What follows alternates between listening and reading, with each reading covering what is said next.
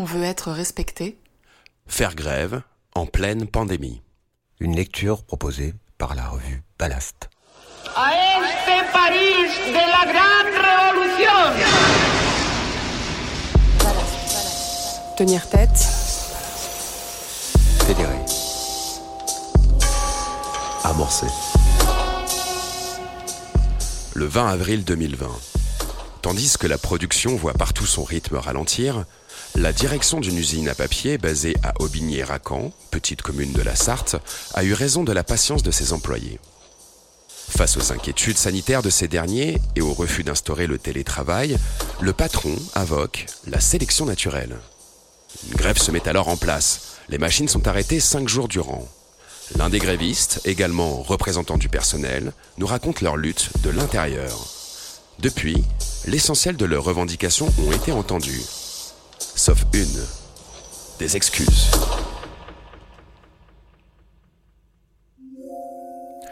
Un texte lu par Mélanie Simon Frenza. Aujourd'hui, on est 42 à faire grève, dont 31 sur place assis à côté de moi. On est une papeterie qui fabrique des bobines de feuilles marron. On les envoie dans nos cartonneries pour des cartons d'emballage, sur Brive, Compiègne et Saint-Vulbas. Eux, ils transforment le papier en carton. Les deux couches, plus l'ondulé entre les deux. On est environ 72 salariés dans l'entreprise. Une quinzaine de personnes sont en confinement chez eux, en raison d'une santé fragile et des risques associés. Leurs déclarations ont été étudiées par la sécurité sociale, qui les a validées, ou pas. On a eu des surprises. Certains sont partis pendant 15 jours avant de savoir que leur maladie n'était pas prise en charge. Ils ont dû retourner au travail et on leur a pris sur leur congé payé. Ils ont eu la chance, ça aurait pu être un congé sans solde. D'autres ont des arrêts de travail, donc 50% du salaire. Et tous les responsables, eux, sont restés au boulot. Moi, je suis arrivée en septembre 2012 dans l'entreprise, comme dessinateur. Le représentant du personnel m'a proposé de rentrer dans ce qui était à l'époque le comité d'entreprise.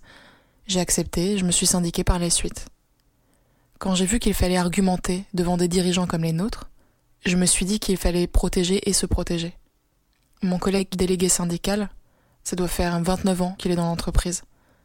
Ici, ce sont des gens qui rentrent et qui ne sortent pas, malgré tout ce qui s'y passe. On fait des pots de retraite de collègues qui travaillaient depuis 43 ans, donc plus que le minimum retraite. Les gens, quand ils arrivent ici, ils y restent. Il y a que des longues carrières. Bien qu'on soit pris pour des cons, ou du gibier, on sait pas trop, on hésite entre les deux. Pourtant, on est toujours d'arrache-pied au travail, on se déchire tous. Quand il y a un absent, on appelle un autre qui vient en urgence dans la minute au boulot. Je dis bien dans la minute. 80% des salariés habitent à moins de 7 km de l'entreprise. S'il y a un problème, les gars qui sont pas d'astreinte courent sur le site, les mécanos courent au travail pour redémarrer les machines. On est sur un site avec un taux d'arrêt exceptionnel que beaucoup de papeteries aimeraient avoir. Et c'est parce que le personnel est amoureux de son entreprise. Mais on n'est pas considéré comme on devrait l'être. Il y a cinq ans, la femme de ménage, elle a été licenciée, elle a jamais été remplacée. C'est à nous depuis de le faire. Alors on a organisé un planning de nettoyage. Ils n'étaient pas capables de nous en fournir un eux-mêmes. Et depuis, chacun notre tour, une fois par semaine, on va nettoyer les sanitaires, les toilettes, les vestiaires et les douches. On a eu une note de service le 23 février 2020, au début de l'épidémie, pour nous dire de faire attention, de respecter les gestes barrières et de plus serrer les mains. Quelques jours plus tard, on nous a demandé de ne plus faire de déplacements sur les autres sites. C'est bien beau de plus se déplacer, mais les chauffeurs continuent d'utiliser nos toilettes. On en reçoit de Compiègne, sachant qu'en France, la maladie a commencé là-bas. Mais aussi des chauffeurs italiens, des chauffeurs espagnols. Le 6 mars, on a demandé au directeur de procéder au nettoyage des sanitaires avec une entreprise professionnelle. On se sentait pas en sécurité de le faire nous-mêmes, surtout pendant l'épidémie. Il nous a répondu très énergiquement, il était carrément hystérique, que c'était hors de question, parce que c'est notre boulot. Et si on n'est pas content, on n'a qu'à aller chier et pisser dehors. Je rapporte les mots qu'il a employés devant moi et mon collègue délégué syndical. Voilà le personnage. Das alles kann man nur leisten, wenn man innerhalb der Gesellschaft wirklich materiell. Le spectacle réunit le séparé en tant que séparé. L'homme, un beau jour, a arrêté l'idée du monde. Что такое советская власть? Or, on est tous un peu déments.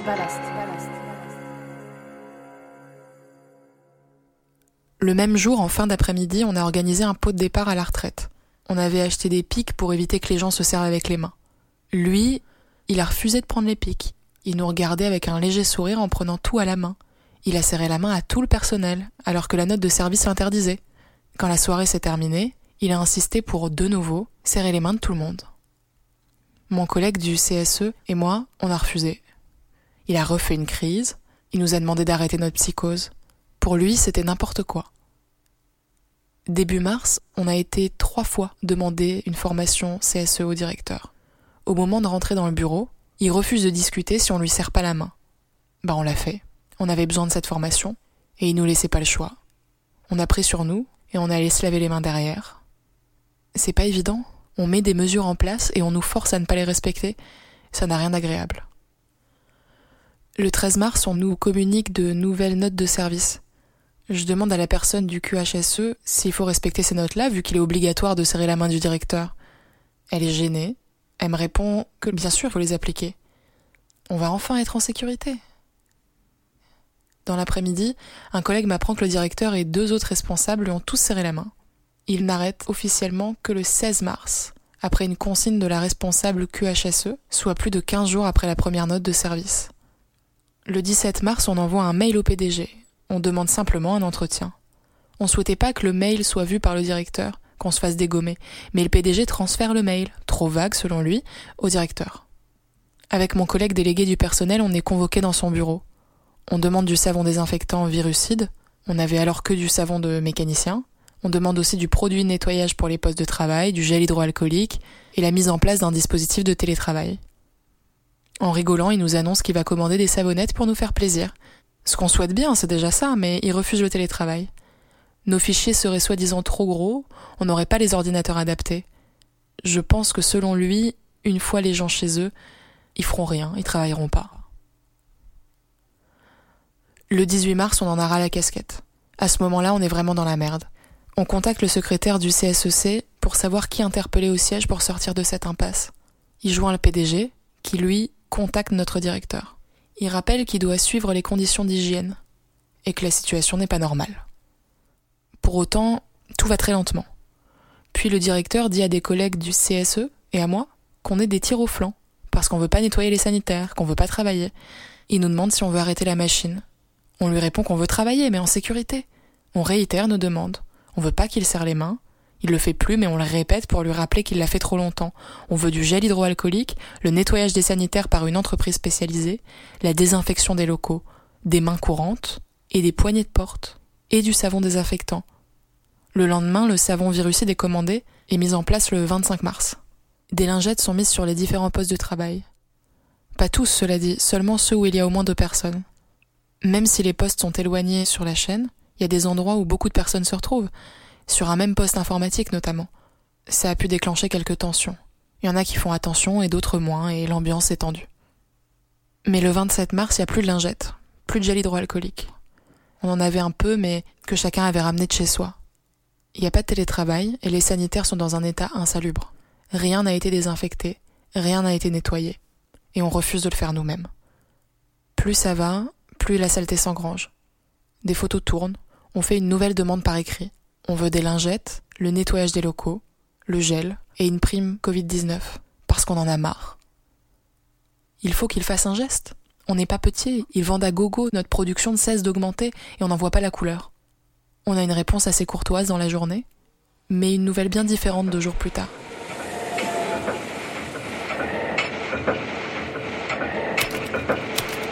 Je suis dans un de ces jours où je n'ai jamais eu d'avenir. Je crois qu'il y a un plaisir intrinsèque au savoir, une libido aussi indie, comme disent les gens savants. Ballast. Le dimanche 29 mars, on tourne 24 heures sur 24, 7 jours sur 7. Il nous pond un texte après avoir fait un tour dans l'usine. On y trouve pêle-mêle l'exemple d'une étude sur des cacahuètes dans un bar qui aurait des traces de 40 urines différentes dessus, ou que le gel hydroalcoolique ça sert à rien parce qu'on sait pas se laver les mains, que notre évier est dégueulasse, en gros qu'on est crado, et que si c'est crado, c'est bien de notre faute. Nos familles sont inquiètes pour nous. C'est difficile de plus prendre nos enfants dans nos bras, de peur de leur transmettre le virus. À ça, le directeur répond qu'il faut arrêter le délire des familles terrorisées. tous les hivers. Grippe et gastro, ça tue. Une réponse à laquelle il ajoute une recette de gel hydroalcoolique au cas où on souhaiterait en fabriquer nous-mêmes. C'est une chose de nous en mettre plein la figure. C'en est une autre de s'en prendre à nos familles. Mes gamines et les enfants du personnel, ils ont rien demandé. Si un jour elles sont malades, ce sera de ma faute et on doit supporter ça. Le 30 mars, le directeur nous informe qu'il va faire nettoyer les sanitaires une fois par semaine par une entreprise professionnelle. Les photos avaient circulé, il devait être mal. Début avril, un premier nettoyage des sanitaires par une entreprise extérieure est fait. Un deuxième a suivi. On veut aussi faire une réunion SCEC, extraordinaire, pour comparer les conditions d'hygiène sur chaque site. Il apparaît clairement qu'on est mis de côté. Sur les autres sites, tout est fait pour l'hygiène. Ces derniers nous soutiennent, mais la prime est rejetée. On n'a pas de visibilité assez lointaine pour ça. On commence à faire tourner un bruit dans l'usine comme quoi on va faire grève. On est convoqué avec mon collègue délégué syndical, le représentant cadre et maîtrise, et le responsable sécurité. Sans motif, ni ordre du jour. On réitère nos requêtes. Alors voyant qu'on lâcherait pas, il accepte. On demande également du gel hydroalcoolique sur chaque poste, ce qu'il accepte sous réserve d'en trouver. Deux heures après, bizarrement, huit pots sont miraculeusement apparus. Il y a des choses étonnantes parfois. On demande enfin du désinfectant sur tous les postes, que ce soit pour les caristes, les gens des bureaux. Il affirme alors que... De toute façon, le coronavirus, ça sert à rien d'en faire de trop. Si on l'attrape tous, on sera tranquille. Comme ça, on sera immunisé. Et on l'attrapera plus après. Et puis, ça fera de la sélection naturelle. Ah là, c'est trop. On lui demande s'il plaisante. Et il répond Oh, vous savez, je suis franc, moi. Je suis, je suis entier. On lui propose donc de lécher les poignées de porte pour gagner du temps. Il n'a pas voulu, évidemment. If we do not ascend to those levels, if we tell the American public that we are more willing to invest and bail out big banks than we are willing to invest in our farmers and our urban families, then I don't know what we're here doing. Je ne m'intéresse pas au nihilisme contemporain par euh, goût esthétique ou personnel. Je m'y intéresse dans la mesure où il est possible de le dépasser. On informe le personnel que les cartes ont été redistribuées, qu'on avance sur l'hygiène, mais que la prime c'est zéro. Sachant que sur le site de Compiègne, un préavis avait été déposé pour demander une prime, le personnel décide majoritairement de faire grève le lendemain matin. Depuis ce matin, 11 heures, on est dehors. Et le directeur ne nous parle pas. Aucun dirigeant non plus. On a fait un préavis de grève de 11h à 14h, reconduit jusqu'à 17h, et de nouveau jusqu'à demain midi. Jusqu'à quand? On ne sait pas. On demande des informations auprès de la CGT à Paris pour savoir ce qui est légal ou non, ce qu'on peut faire ou pas. Décider de cette grève a été compliqué. C'est pour ça qu'on a fait un vote global avec le personnel. Si la majorité ne voulait pas, on ne faisait rien. Mais la majorité du personnel a voté la grève. On veut être respecté et on pense surtout à nos familles. On pensait pas que la grève durerait si longtemps. On pensait que la direction serait plus rapide, mais là ils essayent de faire pourrir le mouvement. On est évidemment désolé, l'agroalimentaire va faire la gueule. Et si les machines ne tournent pas, les intérimaires vont forcément avoir des répercussions. Ça nous emmerde aussi pour eux, on est désolé, mais pour leur hygiène comme pour la nôtre, il faut faire quelque chose. On sait qu'on est indispensable, et c'est pour ça qu'on a toujours dit qu'on ne voulait pas arrêter de travailler. Pendant une période comme celle-là, ça ne devrait pas arriver. Mais si on ne le fait pas, on ne sait pas si on ne peut pas y rester. Et puis au bout d'un moment, c'est un ras-le-bol. Le directeur n'a pas le droit de parler comme ça de nous. On n'est pas des vaches à lait, et là il est en train de nous traire. La situation a exacerbé les tensions, on s'est formé, je suis représentant du personnel syndiqué. Il y a aussi le délégué syndical, mais on savait pas comment faire jusqu'à présent. Avant, à chaque fois que la direction gueulait, on la fermait. On se disait que c'était normal. J'ai décidé à un moment d'aller sur Paris à la CGT pour m'informer, prendre des petites formations. Et on s'est rendu compte qu'on était complètement à côté de la plaque. Note de la rédaction. La grève a été reconduite plusieurs fois, jusqu'à la reprise du travail mardi 14 avril à 20h, après des négociations entre le personnel et la direction. À son issue, l'entièreté des demandes concernant l'hygiène a été acceptée, 600 euros de primes ont été accordés, ainsi que deux jours de congés payés supplémentaires, qui peuvent être posés sur les jours de grève. Néanmoins, aucune excuse n'a été faite de la part de la direction, une profonde déception pour les travailleurs et les travailleuses. Tous les articles à l'adresse revue-ballast.fr. Vous pouvez également commander ou vous abonner sur le site à la version papier, uniquement composée d'articles inédits, La revue est aussi disponible dans votre librairie.